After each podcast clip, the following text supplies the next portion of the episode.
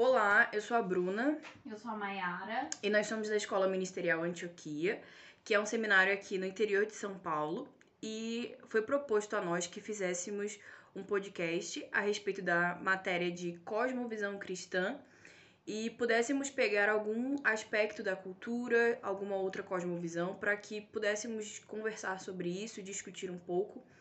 E nós pensamos, escolhemos um tema que tem muito a ver com a gente e nos sentimos um pouco mais confortáveis para conversar e para pensar um pouco, debater. E o tema é o que nós fizemos com a arte, como a deturpamos, né?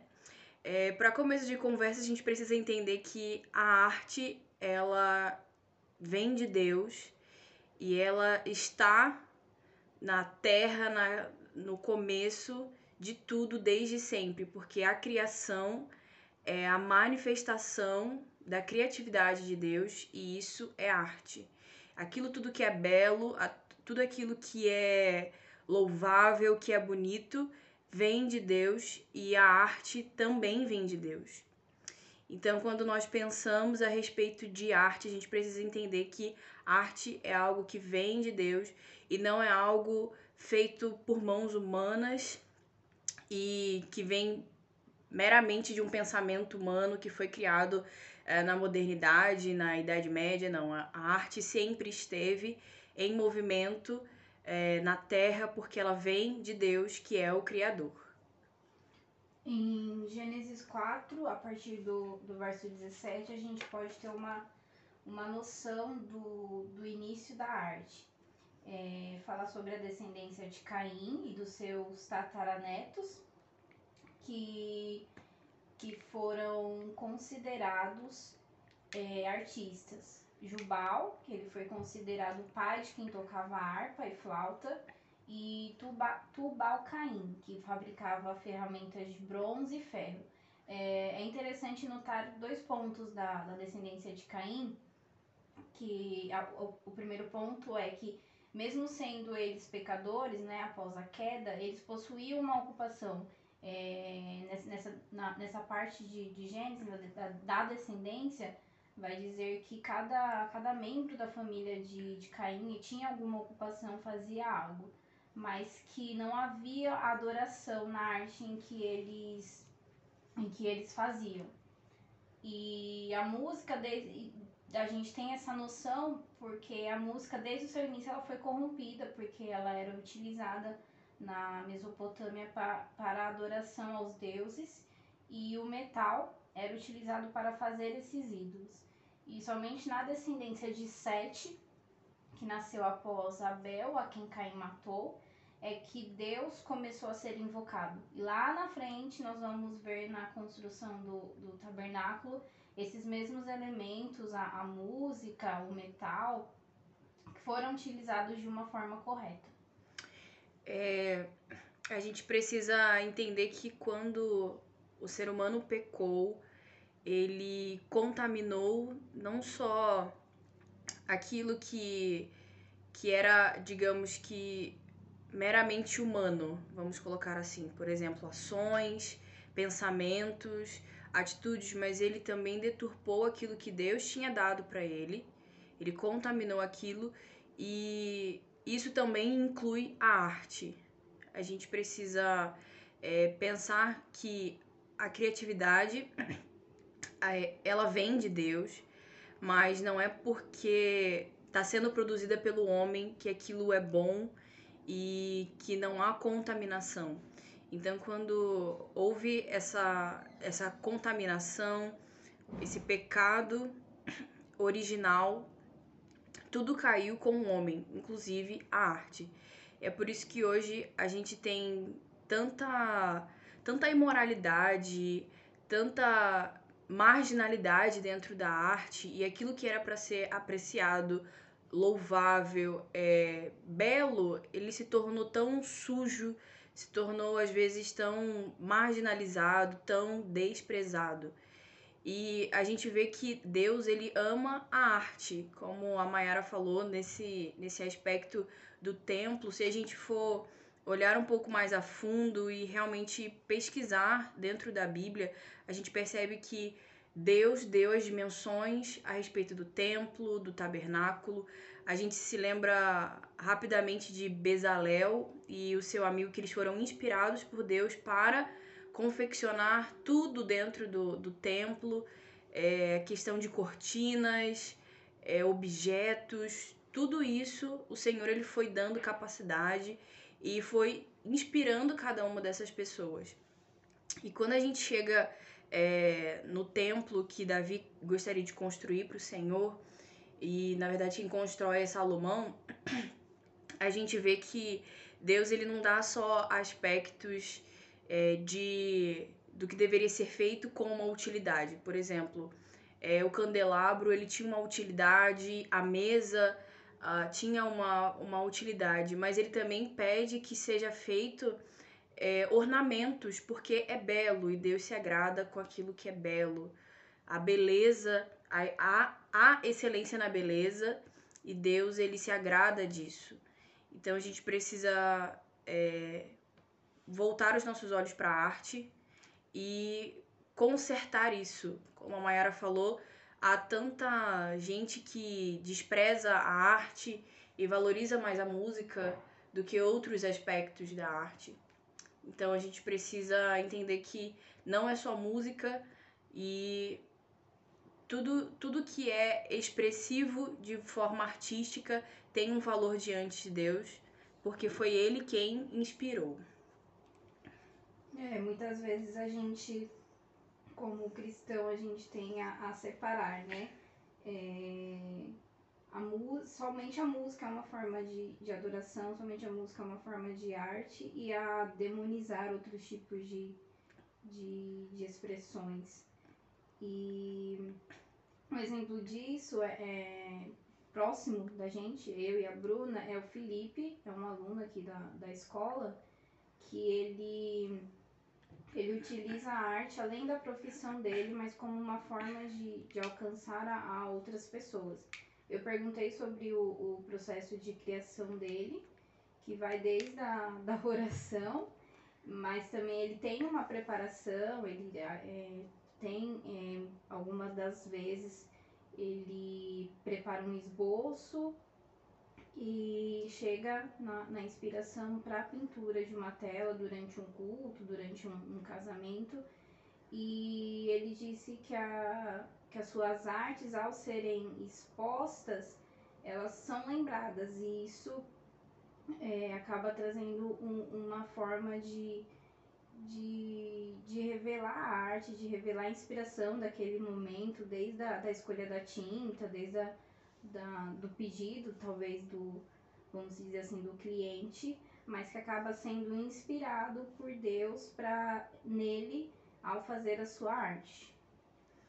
É, a gente, eu não sei como foi esse processo de tamanha aceitação da, da música apenas, talvez porque é, no tabernáculo, no templo, lá no, no Antigo Testamento a gente tem é, uma tribo separada para isso, né? Para a música e tudo mais. Então talvez hoje ainda vejam a música apenas como a única forma aceita de arte. E talvez nem olhem tanto assim para música como arte. Porque quando a gente pensa em arte, a gente pensa em pintura, né? Sim.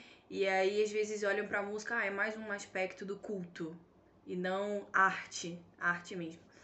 E o Senhor ele nos deu tantos talentos, tanta criatividade e tem tanta gente escrevendo poesia é, para Deus e com a cosmovisão cristã correta e não é valorizado por isso. Tem tantas companhias de teatro que a gente vê que tem crescido como a CNC, que tem assim um, um grau de excelência técnica, de conteúdo e tudo mais, e às vezes não é tão valorizado porque acham que não deveria entrar na igreja. Tudo bem se você for a um teatro, mas dentro da igreja não. E a gente precisa, é, nós precisamos ser os primeiros a, acabar com isso, a entender, a entender o valor da arte, da dança dentro da igreja. Inclusive, recentemente, um pastor muito, muito conhecido, ele falou que não havia espaço para dança na igreja ou para o teatro, porque lá quando Deus instituiu uh, o tabernáculo, o templo, templo não havia isso. E como que, como que a gente lida com esse tipo de aspecto hoje em dia, né? A gente precisa primeiro ter sabedoria, porque eu particularmente acho isso uma bobagem e entender que uh, a arte vem de Deus e tudo aquilo que pode ser usado para adorá-lo é, pode estar no culto. Às vezes, por exemplo, é, é dia do pastor e querem fazer uma homenagem para ele. Isso estava instituído nos, no templo? Isso não estava instituído no templo, mas a gente faz, é uma forma de, de homenagear. E quando chega com as artes, a gente é tão é, repressivo, a gente é tão é, rígido, né? Então eu acredito que a gente precisa é, melhorar com isso. E outra coisa que nós estávamos pensando, assim, conversando, é que muitas vezes a gente tem um padrão para arte, assim, segundo aquilo que a gente acha, né? Não, a arte cristã só é cristã quando fala de questões religiosas, quando tem esse ritmo, quando tem esse passo de dança, quando tem essa cor, quando fala do céu. Quando... E na verdade não é assim, né? Quando a gente fala de, de arte, a gente precisa entender. Arte cristã, né? A gente precisa entender que o fato de você pintar um pássaro, pintar uma árvore, a criação, tudo isso é, é cristão porque vem de Deus, é criação. E eu acredito que Deus se agrada quando a gente louva aquilo que ele criou. E a arte também é, é uma, uma forma de fazer isso. E nós estávamos pensando que às vezes a gente olha para igrejas uh, ao redor do mundo, assim, tipo igrejas africanas, e tem tanta alegria, tem tanta cor, e quando a gente se depara com aquilo, a gente fica meio que. Será que Deus está aceitando isso? Será que não é tão. É, como pode, tipo, despojado demais, né? A gente vê aquelas danças, a gente vê é, outros instrumentos, as roupas. E às vezes, pra gente, no mundo ocidental, a gente, a gente tem essa, esse olhar, será que é? E quando na verdade aquilo que é inspirado por Deus, é, pelo Espírito Santo e louva Ele, eu acredito que seja uh, arte e seja cristão. Independente do ritmo, independente das cores, independente de qualquer coisa, porque se, se fosse para todo mundo ser um artista padrão, com todo fechadinho dentro de uma caixa, o Senhor ele não tinha comprado para si, por meio de seu sangue, povos de todas as línguas, uh, nações e cores, assim diz Apocalipse. Então, a gente precisa voltar os nossos olhos para entender que é, a, gente, a gente, o ocidental, ele não é um padrão. A gente quer limitar muito é, a, a arte, né? Exatamente, a gente quer limitar segundo aquilo que a gente vive dentro do nosso país, dentro da nossa, do nosso conceito. Sendo que tem, tem grandes artistas ao redor do mundo que fazem arte de maneira diferente e é louvável e é belo e Deus se agrada com aquilo.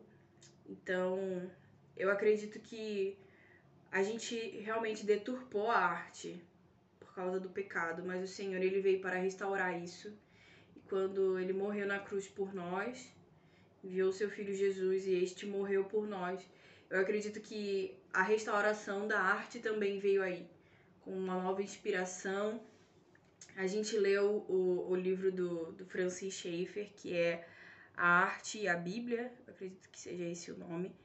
E ele fala muito sobre esses dois aspectos que podem ser retratados na arte, que é a miserabilidade do homem e o homem como miserável, corrupto e tudo mais, e o outro aspecto é o otimismo, a esperança uh, que veio na cruz. E que a arte cristã ela tem esses dois aspectos, porque se você só retrata um, você acaba sendo antibíblico. E se você só retrata o outro, você também é antibíblico. Então a arte cristã, ela tem uma gama assim enorme. Talvez seja até redundante falar gama enorme, mas é, tem um leque gigantesco daquilo que pode ser feito, daquilo que pode ser falado. E às vezes a gente está é, esquecendo, tá deixando de lado a adoração por meio da arte, porque a gente quer brigar por causa de um padrão, por causa de um ritmo e tudo mais. É, citando também Francis Schaeffer, ele tem um, um, um, padrão de, de avaliar a arte, que dois deles eu quero citar e relacionar com alguns artistas. É, o primeiro é o da excelência técnica, a busca né, pela, pela excelência técnica também é uma forma de, de louvor a Deus. É, a Bruna citou a, a CIA de Teatro Giovanni Si, eles é, têm uma, uma excelência muito, muito visível, assim, e, e muitas vezes também a gente tem um pensamento como cristão de que a arte também é, é a gente acaba não, não valorizando talvez o, o não também dentro da igreja, mas também fora da igreja. É que deve ser, deve... De, deve ser feito de qualquer maneira, de qualquer já que maneira, é pra igreja, né? Sim. É, mas valorizar essa, essa excelência também. E outro padrão que, que o, o Schaefer ele cita é da validade. É, ele diz que a validade é a capacidade de um artista ser honesto com ele mesmo e com sua cosmovisão, ou se faz ou que se faz na sua arte não apenas por dinheiro ou para ser aceito. É, tem um artista, um ilustrador, que ele tá muito famoso, principalmente na, nas redes sociais, pela, pela forma como ele, ele faz a arte dele, é o Felipe Guga, ele é um, um, um carioca, e ele relaciona a frases bíblicas, citações, é, relações com, com a Bíblia nas artes dele, com é, formas meio abstratas assim, e, e são, muito, é, são muito legais, são muito bonitas e traz uma visão assim que parece que se perdeu há muito tempo, mas que ele, ele, retra, ele retorna isso. E eu li uma entrevista dele, vou só citar uma, uma parte que ele fala. É, a pergunta da entrevista foi: Onde você busca suas principais influências e referências? Ele responde: Acredito que minhas principais influências sejam pensamentos positivos. Muita coisa que eu escrevo nas minhas artes são retiradas da própria Bíblia, que é um livro muito inspirador para mim, porque são frases e ideias que surgiram há mais de dois mil anos atrás e que ainda são vivas. Elas estão sempre se renovando e quando as leio, eu estou sempre criando algo. Se eu fizer alguma arte, é provavelmente de algo que li sobre. É, ele não se considera um, um cristão, em, algum, na, em, algumas partes da, da entrevista que, que eu li, ele não se considera cristão, mas a cosmovisão dele é muito parecida com, com a da gente, por ele retratar a Bíblia. E, e ele é honesto com ele mesmo, né? Pelo, pelo esse padrão que, que Schaefer aponta ele é honesto com aquilo que ele acredita e não, não apenas por dinheiro por ser, por ser aceito. Mas o que eu mais acho é, incrível da arte dele é como que, que ele, ele traz a Bíblia de uma forma muito, muito atual na arte e que é muito bonita também, por sinal. Eu acho engraçado como a arte tem esse poder, né? Às vezes você lê um texto gigantesco e você não entende nada, mas um artista também leu aquele texto e ele consegue transformar aquilo numa pintura, numa música, numa poesia e fica tão acessível, né? Acho que a arte também tem, tem esse poder de tornar acessível algumas questões. Às vezes você vai explicar para uma criança, sei lá, o plano de salvação e só lendo a Bíblia talvez ela não consiga pegar muito bem, né? Mas quando você usa é, teatro, quando você usa a dança, quando você usa cores, a, a pintura, aquilo se torna acessível. E eu acho que isso falta um pouco pra gente, a gente entender a arte como um veículo para mensagem, é, de tornar isso acessível. Eu tenho certeza que é, outras milhares de pessoas viram também ah, as artes do Felipe Guga é esse, né, Felipe Guga, e não são cristãs, mas elas começaram a, a ter um outro olhar sobre uh, aquele versículo, e sobre aquela verdade. referências também, Exatamente. Né, Bíblia, é, despertar o, o, a curiosidade de ler sobre mais aquilo que, que ele colocou na arte dele. Exatamente. E essa questão da, da sinceridade e da verdade é algo que a gente acaba trazendo para nossa vida, né? Porque se a gente não viver com verdade, com sinceridade, é, a gente não tá sendo cristão, a gente não tá verdadeiramente testemunhando e pregando a Cristo. É, você quer falar mais alguma coisa? Encerro minha participação. Então, eu acredito que, que seja isso. É, graças a Deus, é, por sua infinita misericórdia, infelizmente o homem caiu e pecou. Estávamos destituídos da glória de Deus, mas Deus, como redentor e aquele que é soberano e poderoso, ele trouxe a restauração. E com isso, hoje nós podemos é, ser restaurados, inclusive na arte, e fazer algo de qualidade, algo que verdadeiramente exalta o Senhor, louva-o e é belo, é excelente e tá sendo comunicado de maneira eficaz e não de qualquer maneira. E que de alguma forma esse essa, esse debate, essa conversa tenha esclarecido alguma coisa para você e que tenha sido bom em algum aspecto. Então é isso e até a próxima.